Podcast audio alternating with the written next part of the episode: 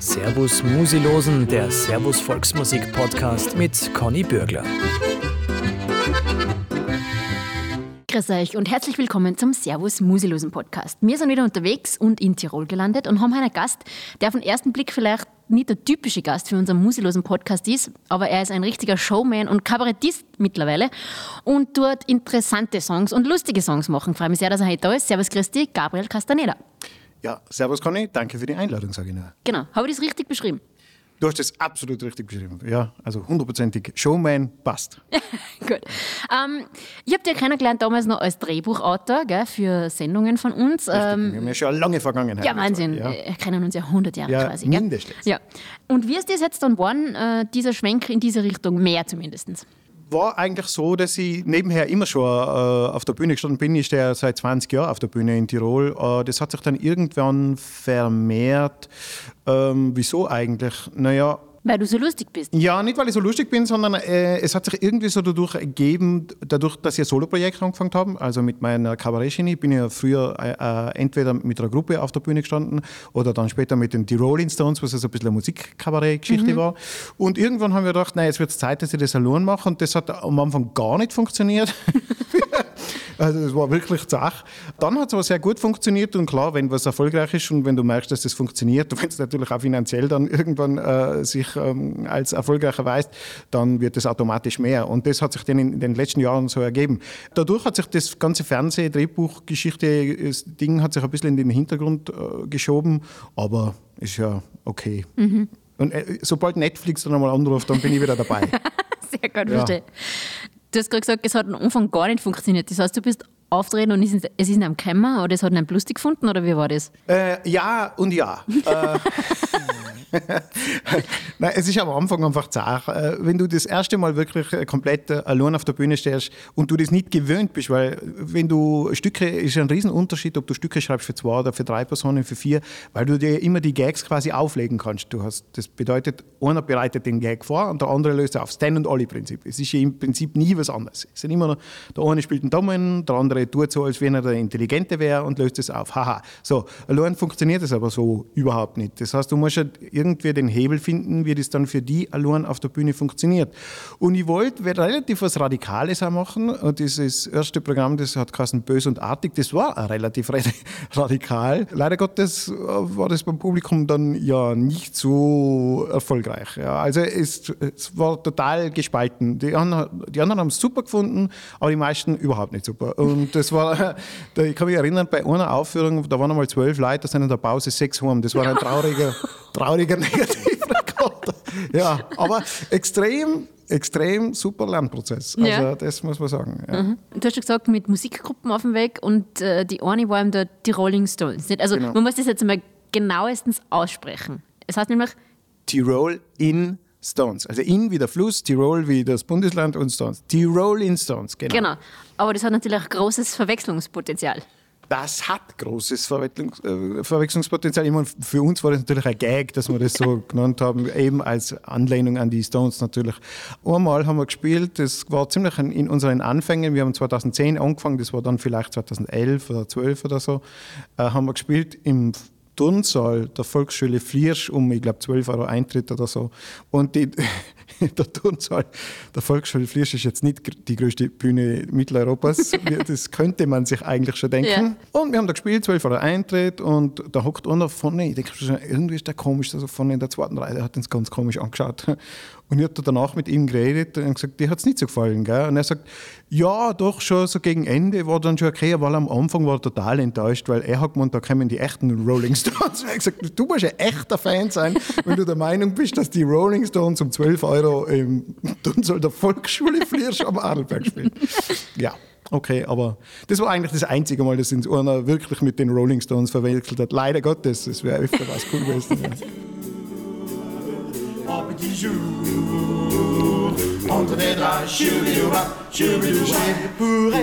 petit quitte à faire un démodé pour enfler Choubidouba, choubidouba avec toi Choubidouba, choubidouba pourrait mesdames pourront se baser voler. Pour enfler Choubidouba, choubidouba avec toi Choubidouba, choubidouba pour en petit tour, en petit jour.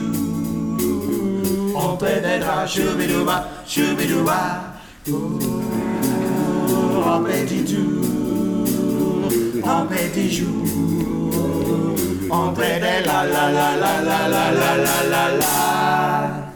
Do do do do do do do do do do. do do do do do do do do do do do do do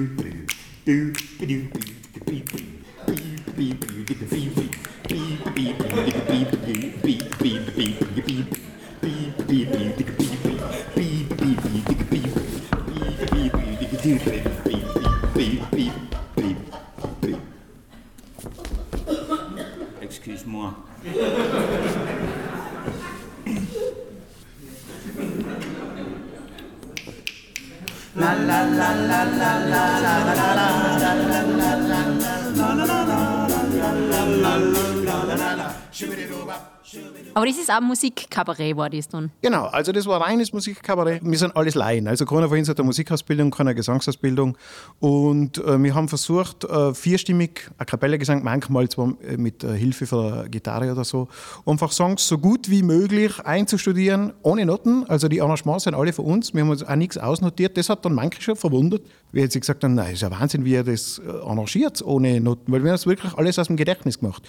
Und das ist nicht so einfach. 20 Nummern waren es dann doch, äh, also im Endeffekt, bis das dann auf der Bühne ein ganzes Bühnenprogramm ist. 20 Nummern aus dem Gedächtnis ohne Arrangement, nur aus dem Gedächtnis singen, mh, war schon knackig. Aber wir waren immer ambitioniert und äh, mutig. Es war vielleicht nicht immer dann, also manchmal zu mutig. Wir haben gegen Ende haben wir uns dann so an, an Geschichten von Wagner und so herangetraut, äh, Pilgerchor und so. Boah, das war brutal, also weil das war halt für uns wirklich das absolute Limit. Aber eine Herausforderung, eine schöne Herausforderung. Ja. Und das waren, das waren einfach Freunde oder wie habt ihr zusammengehört? Ja, wir haben uns bei einem sehr schönen Hobby kennengelernt, und zwar beim Saufen. Und das hat uns extrem verbunden damals, äh, bis heute eigentlich, muss man sagen. Wir sind ja alle aus dem gleichen Ort, also zumindest die Anfangspartie ist. Äh, einer ist dann äh, ausgestiegen und äh, ist dann äh, anderer aus, aus der Oberdil, aus dem Nachbarort, aus, äh, eingestiegen.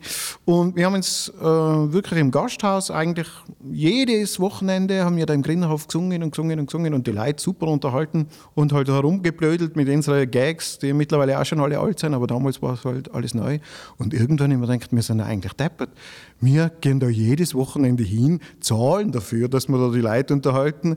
Äh, eigentlich wäre es cleverer, wenn man das umdreht macht, ja, wenn wir da Eintritt verlangen, dass, dass wir da Menschen unterhalten. Und so habe ich die Jungs dann überredet, drei Jahre allerdings, weil die wollten da überhaupt nichts davon wissen. Aber irgendwann haben wir es dann gewagt und ja, das hat echt super funktioniert. Wir haben zehn Jahre in Tirol und Vorarlberg, äh, Vorarlberg gespielt.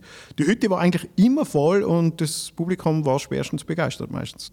Und von den Programmen her habt ihr einfach auch immer, was halt gerade zeitlich, politisch, gesellschaftlich los ist oder wie habt ihr die Programme gestaltet? Na gar nicht, gar nicht, gar nicht. Also es hat weder, die, die, die Stones haben weder politischen noch gesellschaftliche Inhalte gehabt. Das war wirklich äh, frei von, von irgendwelchen Inhalten, muss man sagen. Vielleicht war es auch deshalb der Grund, wieso das so extrem gut angekommen ist, weil es halt nie irgendwie so, ah, das ist blöd und die, äh, die Partei ist ein Schatz oder keine Ahnung. Also es hat überhaupt keinen Du hast jetzt davor nicht, du hast danach nicht mehr gewusst wie davor. Also wirklich. es war wirklich nur gut gemachte Unterhaltung. Es war teilweise was Blödelei, teilweise was Slapstick, teilweise, also die Komik war sehr vielseitig. Also teilweise waren es bissige Moderationen, teilweise war es einfach die Slapstick auf der Bühne oder der, der Humor hat quasi über die Musik funktioniert, dass man dann halt falsch gesungen hat, absichtlich, manchmal auch unabsichtlich, aber es war sehr breit gefächert und es hat sich wirklich jeder super unterhalten. Also egal, ob du dich jetzt äh, groß für Kultur interessiert hast, äh, hat sich jetzt, sage ich jetzt einmal, ein einfach gestrickter Mensch, wenn man das so sagen darf, genauso gut unterhalten wie jemand, der vielleicht sonst in die Staatsoper geht. Oder, Ich weiß nicht, ob jemand, der in die Staatsoper geht, automatisch ein intelligenter Mensch sein muss, aber sagen wir mal, es war Ja. jetzt sehr breit gefächert und das hat sehr gut funktioniert. Und da gibt es ja den, den einen Song, was eigentlich König der Löwen ist, nicht? Ja, das, äh, der schindige Kreis. Also wir haben eine Zugabe gebraucht fürs letzte Programm jetzt und ich habe verzweifelt, da haben wir überlegt, und gedacht, was machen wir denn? Irgendwas eine lustige Zugabe. Und das war eigentlich die Idee meiner Frau dann, die hat gesagt, ja, jetzt singst du irgendwas, das König der Löwen, das kennt jeder, das ist lustig und so, das schreiben wir das um. Ja, gute Idee. Dann haben wir hingeguckt und habe das dann mit meiner Frau, also die hat sehr gute Ideen oft, und haben das schnell umtextet und da geht es halt darum, dass ein, ein Mann quasi äh, den Hof seiner Großeltern übernimmt, aber eigentlich lieber ja, bei seiner Frau Sonja wäre. Deswegen Sonja, weil das natürlich alles phonetisch dann angepasst werden muss auf dieses afrikanische Intro da von mhm. König der Löwen. Deswegen habe ich Wörter gesucht, die halt ähnlich klingen und halt irgendwie dahin basteln, dass das einen Sinn ergibt.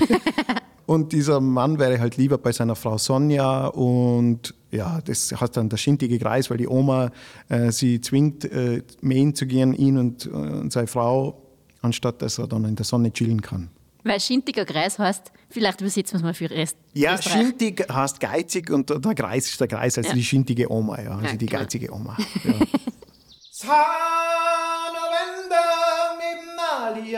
Ich mag nur zur Sonja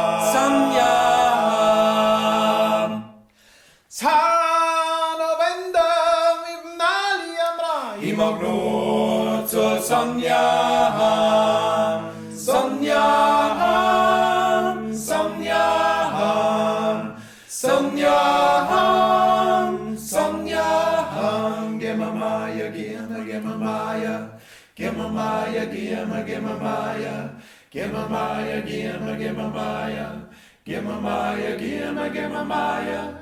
Gimma Maya, Gimma, Gimma Maya, Gimma Maya, Gimma, Gimma Maya, Maya, Gimma Maya, Gimma, Gimma Maya, ja du Gimma Maya, Gimma, Gimma Maya, scheint Gimma Maya, Gimma, Gimma Maya, Gimma Maya, Gimma, Gimma Maya, man kann sie Maya, Gimma, Gimma Maya, Vergiss nichts Wasser im Kumpf, sich bleib dir Säger sehr stumpf, und da unter Eisen im Schau mich. Gimma Maya, Gimma Maya, Gimma Und der Schuldige Greis, ihr Gelle Fache noch der Eis, mein Ali. Gimma Maya, Gimma, Maya, Gemma Maya, Gemma Maya, Gemma Maya, Gemma Maya, Maya, Maya, me, give me Maya.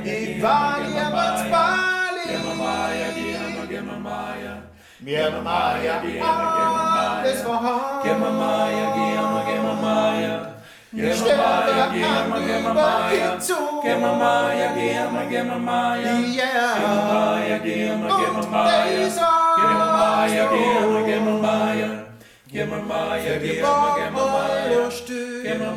give me, Also die Rolling Stones, die gibt es aber jetzt nicht mehr, oder? Die gibt es nicht mehr. Nein, es war dann so, dass ich das, dadurch, dass es mehr geworden ist, es war so. Bei mir ist das natürlich Teil meines Berufs, dass ich auf der Bühne stehe. Bei den anderen war es ein Hobby. Jetzt, wenn Dinge funktionieren, dann ist man natürlich vor allem, wenn man finanziell davon abhängig ist natürlich auch daran interessiert, dass man mehr daraus macht. Gell? Und für die anderen war es aber schwierig, weil mit meinem 9-to-5-Job dann halt dauernd unterwegs sein, Wochenende dann immer opfern und so. Das hat dann früher oder später zu Interessenskonflikten geführt. Hm, im Nachhinein wollte ich vielleicht zu viel und die anderen vielleicht ein bisschen zu wenig, weiß ich nicht, keine Ahnung. Es ist jetzt, wie es ist. Wir haben es dann beendet. Was mir aber wichtig ist im Nachhinein, ist, dass es im Guten auseinandergegangen ist. Also wir sind nach wie vor alle befreundet. Wir haben letztes Jahr ein super Abschlusskonzert gehabt, ein sehr schönes. Äh, haben, was mir auch wichtig war, dass es da endet, wo es angefangen hat. Wir haben im Gemeindesaal in Grins angefangen vor ja, zwölf Jahre und haben das letzte Jahr in Grins auch beendet. In einer Open-Air-Location. Es war, die Hütte war grammelt voll, es waren, glaube ich, 350 Leute oder so. Also mehr haben nicht Platz gehabt. Und ja, wir haben auch das Geld noch gespendet. Das ist für einen guten Zweck. Also besser geht es eigentlich nicht. Wie sagt man, ähm, irgendwann endet alles, aber es sollte halt schön enden, sagen wir so. Und es gibt gute Erinnerungen, oder? So wie diesen Ausflug nach Niederösterreich. Ja, es gibt. Gut, bei den Stones muss man so sagen, wir haben ja unser Hobby, den Alkoholismus, nie wirklich aufgegeben. da gibt es äh, sehr viele Erinnerungen. Es ist wirklich, meistens ist katastrophal geendet. So nach der Show war es halt wirklich Fiasko. Aber das, was du ansprichst in, in, in Niederösterreich, das war unser einziger Auftritt in Ostösterreich. Da hat uns. Äh, eine Frau angefragt, ob wir da auf der Burg Rapottenstein spielen. Wir haben gesagt, ja sicher, fahren wir hin. Keine Ahnung, dass das eigentlich so weit weg ist und irgendwo im Nirgendwo. Äh, fahren da hin und ich habe überhaupt nicht daran gedacht, dass in einer Burg vielleicht, dass da kein, äh, also keine Zufahrt gibt wie normale Bühnen, wo du halt so einen Bühnenaufgang hast mit äh, Bühne äh, und äh, Lift oder so. Und wir fahren da hin, hat geregnet wie die Sau. Und wir haben relativ viel äh, äh gehabt bei den Stones, immer mit äh, Bühne und Bühnenhintergrund und Technik und Zeug, weil es war ja nichts da in dieser Burger Pottenstein dummerweise haben diese Ritter damals keine Stage-Anlage in den äh, Frechheit. Frechheit. Eigentlich total Frechheit. schwach. Ja, ja. Auf alle Fälle fahren wir da hin. Es hat geregnet und Sie sagt, naja, die letzten, die letzte Auffahrt bis zur Burg, da muss man es dann tragen. Und ich sag, okay, und wie weit ist die Burg dann noch weg? 200 Meter. Jetzt muss man dazu sagen, dass wir mindestens 400 Kilo die 200 Meter im strömenden Regen zu der Burg und dann noch in der Burg in den vierten Stock in den Dachboden tragen haben, weil da war der Veranstaltungsraum. und wir waren fertig, wir waren wirklich total fertig, bis wir mal angefangen haben aufbauen. Wir waren klitschnass geschwitzt in dem Dachboden, das ist glaube ich 40 Grad gehabt, Luftfeuchtigkeit von 600 Prozent. Wir haben schnell, schnell, schnell, schnell aufgebaut, dann haben wir zwei Stunden gespielt für glaube ich 75 Zuschauer oder so. dann haben wir alles wieder abgepackt, wieder alles die steile Stiegen abgetragen, die 200 Meter wieder bis zum kleinen LKW.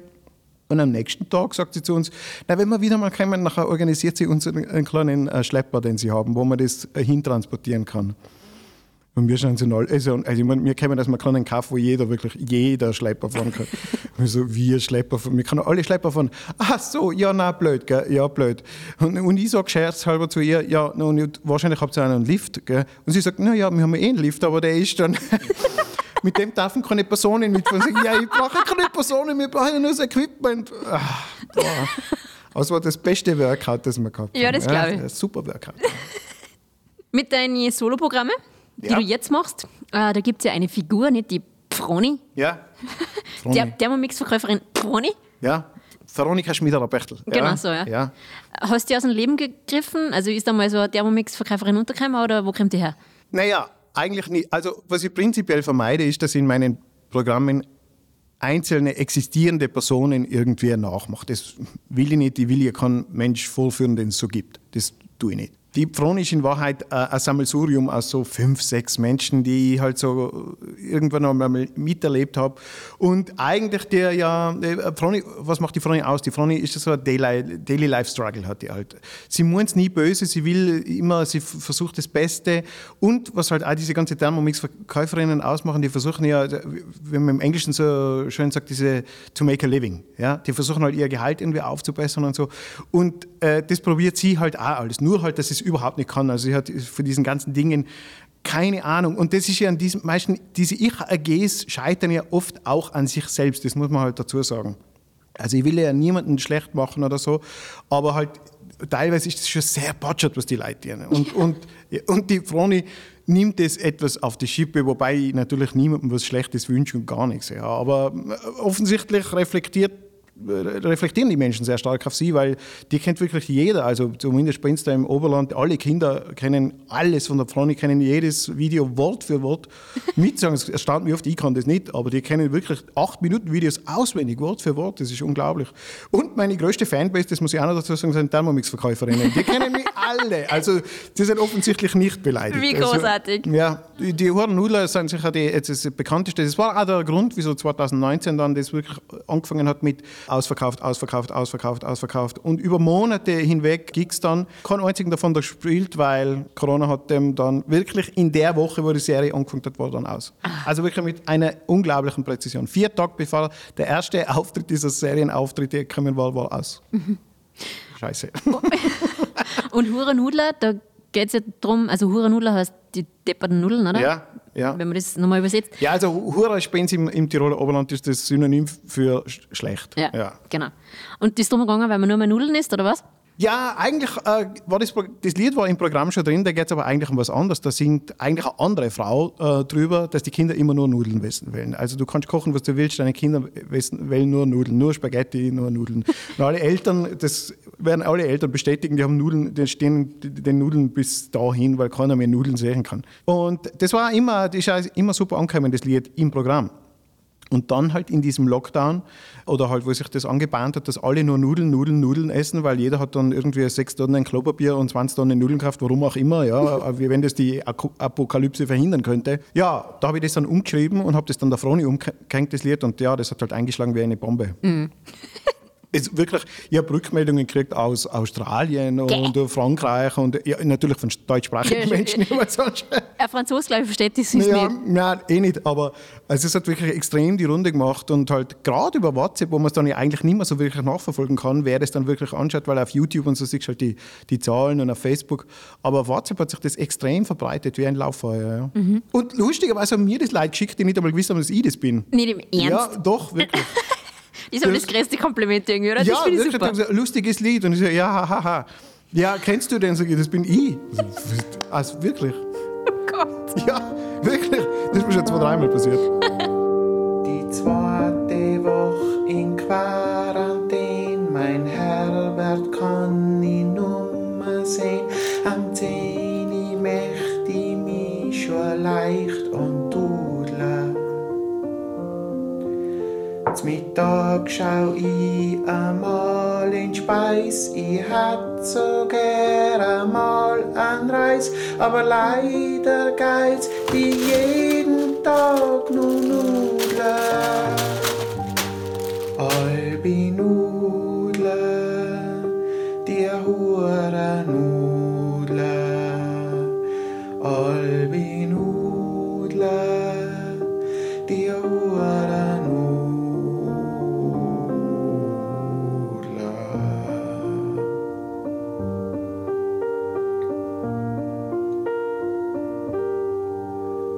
Ess so gern mal Kokove oder Fenkelauflauf mit Kartoffelgratin. Von mir aus sogar ausgekochte Kutler.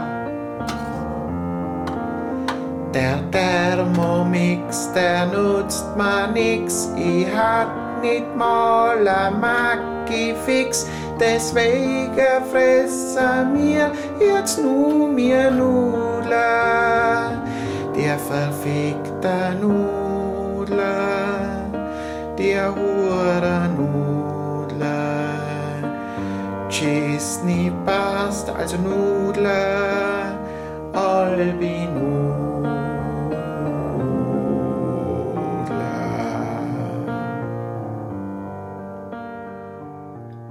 Bei deinen Videos, also ähm, du bist ja eigentlich für nichts jetzt zu blöd. Nein. Nein, das bringt der Beruf aber mit sich. Ja. Also, wenn du eine Scheu hast, die, die auch über dich selber lustig zu machen, dann glaube ich, bist du falsch. In Wahrheit musst du, weil die Leute sagen immer, ich mache mich über andere lustig. Das stimmt schon. Ich mache mich über Menschen, die in der Öffentlichkeit stehen, mache ich mich sehr oft lustig, aber die exponieren sich ja freiwillig. Ich würde jetzt keinen Mensch an den Pranger stellen, der äh, Normalo, ja, sich über den lustig machen. So, was ich zum Beispiel immer schlecht gefunden habe von Stefan Raab, obwohl der extrem erfolgreich war oder so. Und natürlich sind die Leute ja freiwillig ins Fernsehen gegangen, aber die wissen halt nicht, wie Fernsehen funktioniert oft oder wie Radio funktioniert. Und der nimmt also Schnipsel und die haben dann teilweise echt psychische Probleme gekriegt, diese, diese Maschendrahtzahnfrau oder so. Das würde ich nie machen. Ja. Aber natürlich Politiker oder so, die, da habe ich weniger Hemmungen, die liefern auch genug Material, Gott sei Dank. In Österreich ein Eldorado für Satiriker. Und deswegen äh, habe ich das gemacht, aber jetzt, wie die ursprüngliche Frage war, Dass du für nichts zu blöd bist bei den Nein, Videos. bist du nichts blöd. Aber genau, ich mache mich natürlich über viele Dinge lustig, aber natürlich auch über mich selber. Und es ist auch sehr viel autobiografisch drin, äh, was mich anbelangt, in die Programme natürlich scheitern, scheitern, scheitern. Ja. Das, was ich in die Programme oft sage, dass Männer halt nichts finden im Kühlschrank oder im Schrank und dass sie halt für einen Haushalt völlig unge... Also ich bin im Haushalt, meine Frau sagt, das, ich, das muss man jetzt vielleicht äh, wegpiepsen oder so, aber meine Frau sagt wirklich, ich schwöre, ich bin im Haushalt so nutzlos wie Arschloch am Ellbogen. Äh, Und das stimmt leider. Es wäre schön, wenn es anders ist, aber es ist nicht anders. Und ich finde nichts im Kühlschrank. Der Kühlschrank kann 50 Kilo Butter drin haben. Ich finde keine Butter. Das macht sie wahnsinnig. Und natürlich mache ich mich auf der Bühne darüber lustig, aber in Wahrheit bin ich da genauso Opfer. Ja. Ja, das stimmt mir leider sehr lustig vor.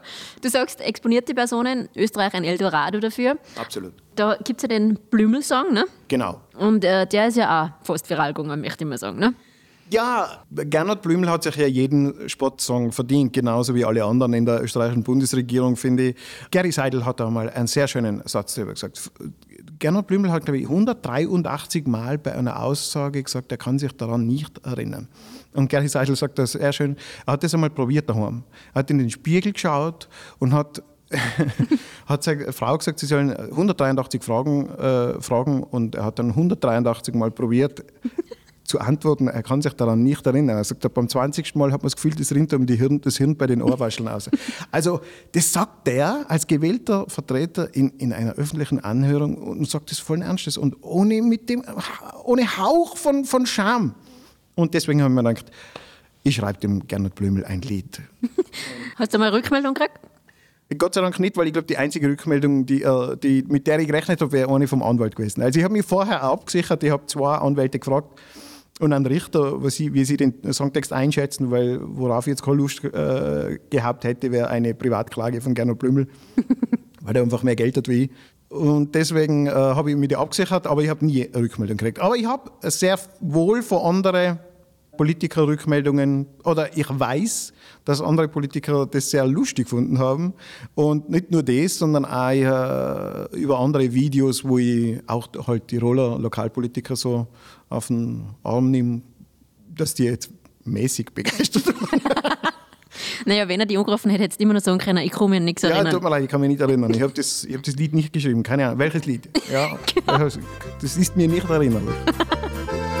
Oma Blömerl sitzt im U-Ausschuss, weil es aussagen muss. Doch ist die Frage zu heiß, erzählt es halt an Scheiß. Blömerls Laptop will der Staatsanwalt, doch Blömerls Frau geht damit spazieren im Wald. Und gelöscht hat sie, das schwört sie fix, währenddessen nix des Blömerls sehr vergesslich scheint. Und wenn's den U-Ausschuss nicht leimt, dann ist das Blümerl bald Patient, weil es scheint schwer dement.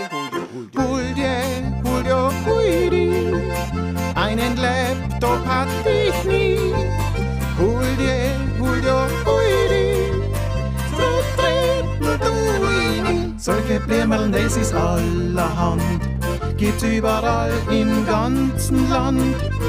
Drum nennt uns die Welt ganz schick Bananenrepublik. Das Blümerl sitzt im Parlament und weil's dort jeden kennt, wird es nicht untergehen, weil seine Freund kaum viel zu verlieren und weil die Welt sich weiter dreht und kein Tag ohne Skandal vergeht, hat jeder Land in, Land aus vor den Nachrichten ein dir, hol dir, huidi, ein Handy hat dich nie. Hol dir, hol Gabriel, dein Vater ist ja Mexikaner. Ja. Merkst du das in deinem Temperament, in deinem Musikgefühl, dass das irgendwie mitspielt, die Wurzeln? Kann ich so nicht beantworten, weil ich ja nicht wi- wisst, wie es anders war. Ich wüsste ja nicht, wie ich mich jetzt fühlen tat, wenn jetzt mein Papa nicht Mexikaner wäre. Also, ob es dann als groß anders war, wäre oder nicht. Was vielleicht schon ein Unterschied ist, ist dieser Hang zu wirklich bitterbösem Humor, dem was nicht, ich weiß gar nicht, ob das sehr mexikanisch ist, aber es ist auf alle Fälle in meiner mexikanischen Familie extrem verankert und verwurzelt. Also schwärzerster Humor, wirklich bitter, bitter böse. Genau mein Ding. Nicht jedermanns Ding, muss man dazu sagen, aber nur als Beispiel habe ich in meiner Mexiko-Lesung drin, wo ich fast nur über meine Familie erzähle, weil ich, ich habe äh, in Summe zwei Jahre circa in Mexiko verbracht, eine sehr schöne Zeit, natürlich hauptsächlich mit meiner Familie. Und da gibt es eine sehr schöne Geschichte, sage ich jetzt einmal so. Ich habe meinen Onkel Moses besucht, in, der ist Goldschmied. Und ich denke mir schon, hm, da riecht es aber seltsam in dem Raum. Gell?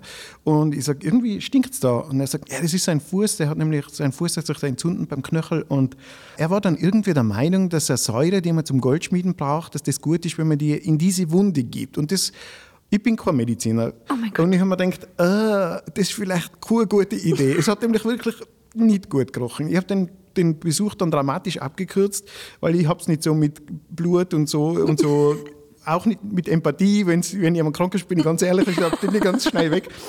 Ich habe ihm dann alles Gute gewünscht, ich habe ganz nahegelegt, er soll bitte zum Arzt gehen und bin dann weg. So, drei Tage später ruft das Krankenhaus bei meinem Onkel Gabriel an, bei dem ich meistens war, weil ich in Mexiko war. Ja, äh, der Onkel Moses ist im Krankenhaus, man hat ihm den Fuß amputieren müssen, Blutvergiftung, äh, Fuß 20 Zentimeter unter dem Knie amputiert. Und er sagt, aha, ja, mhm, schlecht. Mhm. So, die haben aber nicht angerufen, um uns das mitzuteilen, sondern um uns mitzuteilen, dass irgendwer ins Krankenhaus fahren muss, den Fuß abholen und entsorgen, weil, man höre und staune, das Entsorgen amputierter Gliedmaßnahmen ist im Leistungskatalog äh, des mexikanischen Roten Kreuzes nicht enthalten. so, jetzt kommt's aber bitte. Wir fahren dahin mit dem Pickup von meinem Onkel. Wir haben vorher ein Kinders, ich schwöre, die Geschichte ist wahr, ein Kindersarg gekauft, weil gegenüber von meiner, ja, ich weiß, ich weiß, es ist brutal, Sach. Äh, gegenüber von meinem Onkel war die Funeraria Santa Cruz, also das Bestattungsunternehmen in Santa Cruz. Mhm. Wir sind dahin, weil wir haben gesagt, wir können den, den, den Fuß jetzt nicht einfach im Mull hauen oder so, oder im Biomull. Also wir graben den ein, aber kann man auch nicht so einfach machen. Also haben wir einen Kindersarg gekauft, sind ins Krankenhaus gefahren, haben den, haben den amputierten Fuß, der gestunken hat wie die Sau, der wurde in so einen Plastiksack eingewickelt, haben wir in den Kindersarg gelegt, sind damit einmal quer durch die Stadt gefahren, haben einen Pickel geholt und einen Schaufel sind äh, auf dem Friedhof und haben den eingraben. Ich bin mir wirklich vorgekommen wie ein Quentin Tarantino-Film. Ich schwöre, das war der schrägste Scheiß, der mir, der mir je passiert ist. Wirklich. Und dann fahren wir heim, mein Cousin, mein Onkel und ich, und dann sagt man, wir sitzen alle so nieder, jeder trinkt ein Bier. Dann sagt mein Onkel so, äh, mein Cousin sagt so, äh, ja, ja, der, der, Onkel 15 ist jetzt mit einem Fuß im Grab. Und wir alle so, wieso Onkel 15? Dazu muss man jetzt aber wissen, dass in Spanisch die, also Finger und Zehen, das ist das gleiche Wort. Das sind Dedos. Und der Onkel 15 hat jetzt halt nur mehr 5, 10, 15 Dedos gehabt. Und seitdem sagen alle, Onkel 15 zu dem, zu ihm selber. Oh Dio Kinse. Was willst du sagen? Und das meine ich mit schwarzer Humor. Okay, ich verstehe es. Das unterscheidet mich dann temperamentsmäßig oder sagen wir mentalitätsmäßig schon vom Rest, weil das ist schon eine Sache Ansage. Ja. Aber ich finde es lustig. es ist lustig. Ich finde es auch lustig. Ja. Ich mag schwarzen Humor. Ja. Aber es ist schon eine Sache, ja. Aber du machst dir nicht auf lustig, weil du hast gesagt, du schreibst jetzt auch ein Buch. Ich schreibe ein Buch momentan. Ich habe das angefangen, habe ich mir ehrlich gesagt leichter vorgestellt. Klassische Selbstüberschätzung. Aber ich dachte, also ein Buch schreiben, das wird ja wohl nicht so schwierig sein. Doch, ist viel schwieriger, wie man meint. Und zwar ein Crime-Thriller. ist da, das einfach ein Krimi oder was ist der Unterschied? Ja, genau. Eigentlich, äh, okay. Klingt ein besser Crime-Thriller. Ja, jetzt wahrscheinlich. Heutzutage muss es Englisch klingen, ja. dann ist cool. Ja, aber im Prinzip ist es ein Krimi. Und es geht darum, ich, in Grins, wo ich wohne, ich komme aus Grins, also ich wohne eigentlich in Strengen, aber ich komme aus Grins, da hat man vor, ja, wann war das, 1956 oder so, bestialisch ein 14-jähriges Mädchen ermordet. Ganz ein grauenhafter Mord. Und dieser Mord hat mich eigentlich schon als Kind fasziniert, weil mir, meine Mama hat mir davon erzählt und irgendwie hat mir das nie losgelassen. Und das ist auf dem Weg zu Grenz, man fährt da jeden Tag vorbei und da hängt halt so ein kleines Martel und jedes Mal habe ich gedacht, irgendwie, diese Geschichte muss ich irgendwann niederschreiben. Wo ich jetzt aber auch nicht die echte Geschichte niederschreibe, weil ich auch nicht aus diesem echten Mord dann irgendwie so ein Unterhaltungsprodukt basteln will. Allein schon nicht aus Respekt vor den Angehörigen, die ja nur leben. Aber ich nehme quasi diesen Mord, der da passiert ist, in diesem kleinen Ort, den ich, den, ein fiktiver Ort, den ich erfunden habe, und baue halt daraus jetzt eine ziemlich komplizierte Geschichte, die sich so über circa 100 Jahre spannt.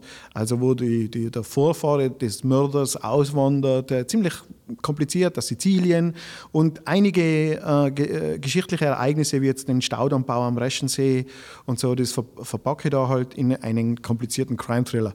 Ja, deswegen auch wesentlich schwieriger, als ich mir es vorgestellt habe. Und äh, ich schreibe dann immer so phasenweise dran. Ich habe dann meistens, dann, dann habe ich wieder keine Lust, dann habe ich Lust auf was Neues, mache ein Lied oder irgendeinen anderen Plätzchen und dann hocke ich mich wieder mal 14 Tage hin und, und schreibe wieder mal zwei Kapitel oder so. Mhm. Aber ich habe Gott sei Dank keinen Zeitdruck damit, also von dem her ist es egal. Von den Kabarettsachen, von den Programmen, was haben wir da aktuell? Aktuell, also aktuell ist der Revolution, mit dem ich seit letztes Jahr äh, auf dem Weg bin. Das war, ich habe letztes Jahr im Sommer, die Kabarettszene war auch schon leichter.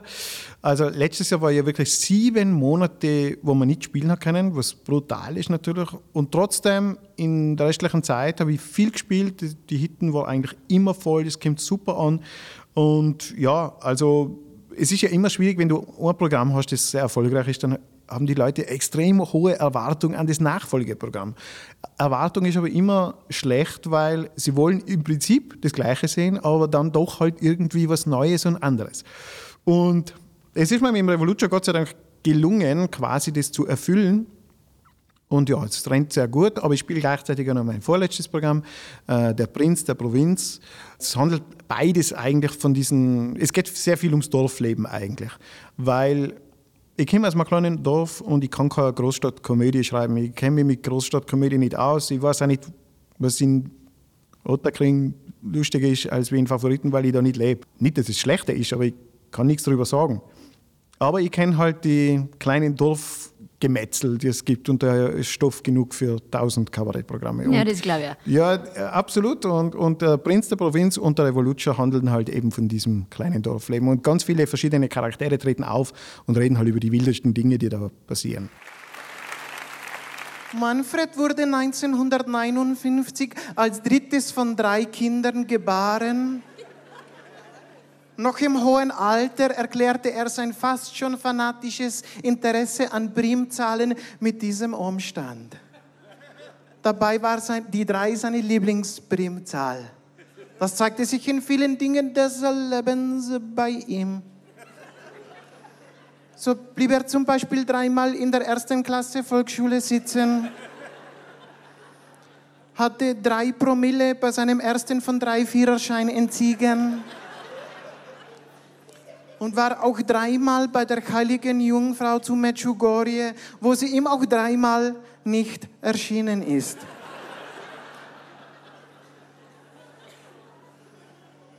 Der Hang zum revolutionären Denken und zur Gegenbewegung war bei Manfred oder Versicherungsmanni, wie er von allen liebenvoll genannt wurde, schon sehr früh erkennbar. So war Manfred zum Beispiel der einzige Linkshänder in seiner Klasse, obwohl alle anderen Kinder Rechtshänder waren. Sein marzmäßiges Interesse an Tieren war ausschlaggebend dafür, eine Lehre als Metzger anzufangen, die er auch nach drei Jahren erfolgreich beendete. Erkennen Sie Menschen in deine Programme? Immer. Also es ist immer so, dass, dass wenn ich von der Bühne runtergehe, kommt jemand zu mir und sagt, du, kennst du ihn zum Pfarrer? Kennst du ihn zum Bürgermeister? kennst du die und die? Das ist genau wie die Veronika Schmierer-Bechtel. Ich, ich kenne niemanden von Enkel. Und ich, wenn ich ihn kennen würde, würde ich ihn nicht nachmachen wollen. Ja? Aber offensichtlich sind die, die äh, fiktiven Charaktere so nahe, teilweise dran an realen Personen, dass halt ganz oft ja, das Gefühl da ist, ich würde diesen Menschen parodieren. Was ich nicht mache, aber es ist natürlich gut, wenn das so ankommt. Wie wichtig ist dir, dass die Leute gut unterhältst? Ja, extrem wichtig. Ich, ich, bin- ich würde mich unterm Strich als Unterhalter bezeichnen. Ob das jetzt große Kunst ist oder nicht, weil das sollen andere beurteilen, ist mir ehrlich gesagt gar nicht so wichtig. Wichtig ist für mich, dass ich Menschen unterhalte und das, das Schönste, ich sage, wenn du deinen Traumberuf findest, ist ja immer, wenn du das machen kannst, was dir gefällt. Und nicht, wenn du das machen musst, was anderen gefällt. Also wenn ich jetzt auf der Bühne stehen könnte, aber mich so verbiegen müsste, nur damit ich den Geschmack von irgendwem trifft, damit dann halt nur irgendwer Eintritt bezahlt, das wäre nicht die Definition von Traumberuf. Selbst wenn ich damit viel Geld verdienen könnte, aber das gefällt mir nicht. Also ich lebe wirklich meinen Traumberuf, weil ich genau das machen kann, was ich will und das dann auch noch gut ankommt. Und dann halt ist, wenn du das allein machst, so wie ich mit Solo-Programm, Allein ist allein. Also es ist beim Schreiben allein, es ist beim Inszenieren allein. Das ist die Sache, weil natürlich zu zweit, zu dritt, du hast mehr Input, es ist nicht immer konfliktfrei, aber du hast einfach mehrere Möglichkeiten. Aber die Lorbeeren sind halt auch allein. Gell? Und das ist schon nicht unerheblich, auch wenn das jetzt eitel klingt, aber unterm Strich ist es sehr schön, wenn du weißt, das ist 100% meins und, und es geht auf. Findet deine Frau die lustig? Nein. Jein. Also ja und nein. Aber ich glaube, Me 24-7 ist schon Hardcore. Also, Glaubst? Ja, ja, also das ist schon hart. Mein Neffe findet mich auch nicht lustig. Also mein Neffe ist 15, mit dem verstehe ich mich sehr gut und er, sagt, er versteht nicht, dass irgendwer Eintritt für mich zahlt. Also er, kennt, er kennt keinen unlustigeren Menschen als mich. Sehr ehrlich. Ja, sehr wenigstens ehrlich. das, Ja. ja. Aber er ist trotzdem ein großer Fan, weil ich ihn ab und zu zum Steakessen einlade und er isst sehr gern. Wahrscheinlich 15-Jährige, die sind wie Biomüllkribbel, da kannst du einkippen, was du willst, das wird nie voll. Das ist erstaunlich. Ja, die brauchen Energie. Ja, das ist unglaublich. Ja. Nein, aber meine Frau, ja, also natürlich, sie arbeitet bei den Programmen mit und sie ist ein extrem wichtiges Korrektiv für mich, weil es nutzt ja gar nichts, wenn jemand immer sagt, nein, das ist super lustig, was du machst und so super und super und super. Wichtig ist ehrliches Feedback, wenn derjenige aber oder diejenige auch weiß, von was er redet. Äh, Und sie weiß halt, wie eine Bühne funktioniert, sie weiß auch, was sie machen will und sie ist halt auch gnadenlos mit Kritik. Und das tut halt dann schon oft weh, wenn man, keine Ahnung, acht Seiten geschrieben hat und man denkt sich, "Ma, das ist so super und die Nummer ist so lustig und die wird so gut. Und sie sagt, das ist ein Scheiß, das kannst du wegschmeißen. Interessiert keine Sau. Schmeiß weg, das kannst Und du denkst dir, aber nein, ja, nein, schmeiß weg. Aber Schatz, ja, schmeiß im Müll. okay, schmeiß ich mal. und natürlich, dann denkst du, ja, nein, okay, sie hat, schon, sie hat recht. Gell. Aber ja, so im, im Alltag verdreht sie oft die Augen. Aha, na gut. Ja, Dann kennst du dich aus. ja wie jede Frau. ich. Noch ein ganz aktuelles Projekt, Mhm. Fiedler. Was ist das? Ja, bei vielen äh, geht es darum, ich wollte schon lange mal so, äh, so ein Spaß, Pop, äh, Hip-Hop, Rap-Projekt machen. Äh, Das, mi- mir reizt ja immer wieder das Neue. Und ich habe eigentlich probiert, ernsthaft einen Song schreiben. Wirklich einen ernsthaften Song. Aber mir ist nicht ums Verrecken was eingefallen, was ich erzählen könnte. Also so ein ernstes Thema. Dann habe ich gedacht, irgendwas über Weltfrieden, geh, das interessiert doch kein Mensch, das ist ja total peinlich. So. Und geendet ist halt dann echt wieder immer Blödsinn, äh, so wie es halt bei mir immer ist.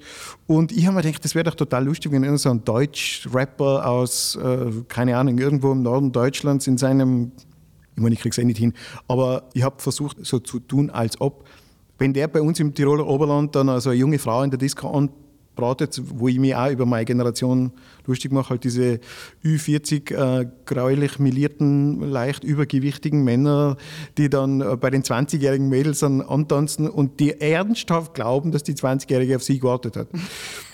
Das ist immer sehr amüsant zu sehen, dass sie dann nicht checken, dass die sicher nicht auf den gewartet hat. Und ja, und die antwortet halt im tiefsten Dialekt, oh, leck mir du doch am Fiedler, was so viel heißt wie leck mir am Arsch. und ja, das habe ich jetzt in einen Dance-Track verpackt und ja, Jason Derulo kann jetzt im Prinzip aufhören, das bringt nichts mehr. Also ich bin jetzt der New Shit. Okay, das ist The ja mal new eine shit in Ansage. town, ja. The New Shit in Town. Gabriel Ja, Castaneda genau. mit Fiedler.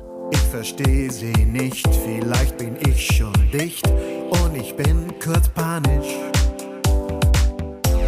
Die Party läuft und die Menge säuft. And I want to dance. Ich bin ein toller Hecht, meine Moves sind nicht schlecht. Vielleicht spricht sie ja Spanisch. Ich sag, tu mi amor und sie haucht in mein Ohr. Wow, leck mir durch am Fiddler. Oh, like Madu, oh, like Madu, oh, Madu, das heißen, Baby? oh,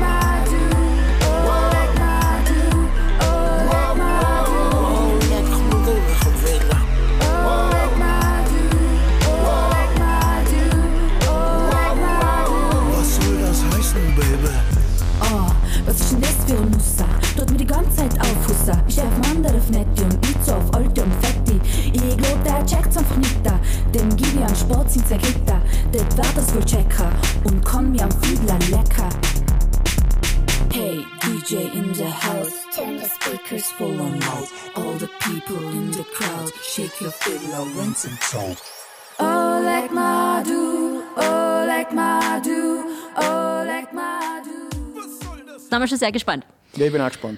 Gabriel, äh, war wie immer sehr unterhaltsam mit dir. Danke, dass du da warst in meinem Podcast und ich hoffe, wir sehen uns dann bald wieder auf der Bühne. Also du auf der Bühne, ich im Publikum. Und sonst gehen wir mal Skifahren. Ja, es geht auch. Skifahren geht immer. Du gehst gern Skifahren, ich gehe nicht so gern Skifahren, aber beim Après-Ski bin ich super. Na schau, dann Ja. machen wir doch das. Ja, ich sage danke für die Einladung. Das war's für heute bei unserem Podcast. Wir sehen uns bald wieder mit neuen Gästen. Bis dahin sage ich danke fürs Zuhören beim Servus Musilosen.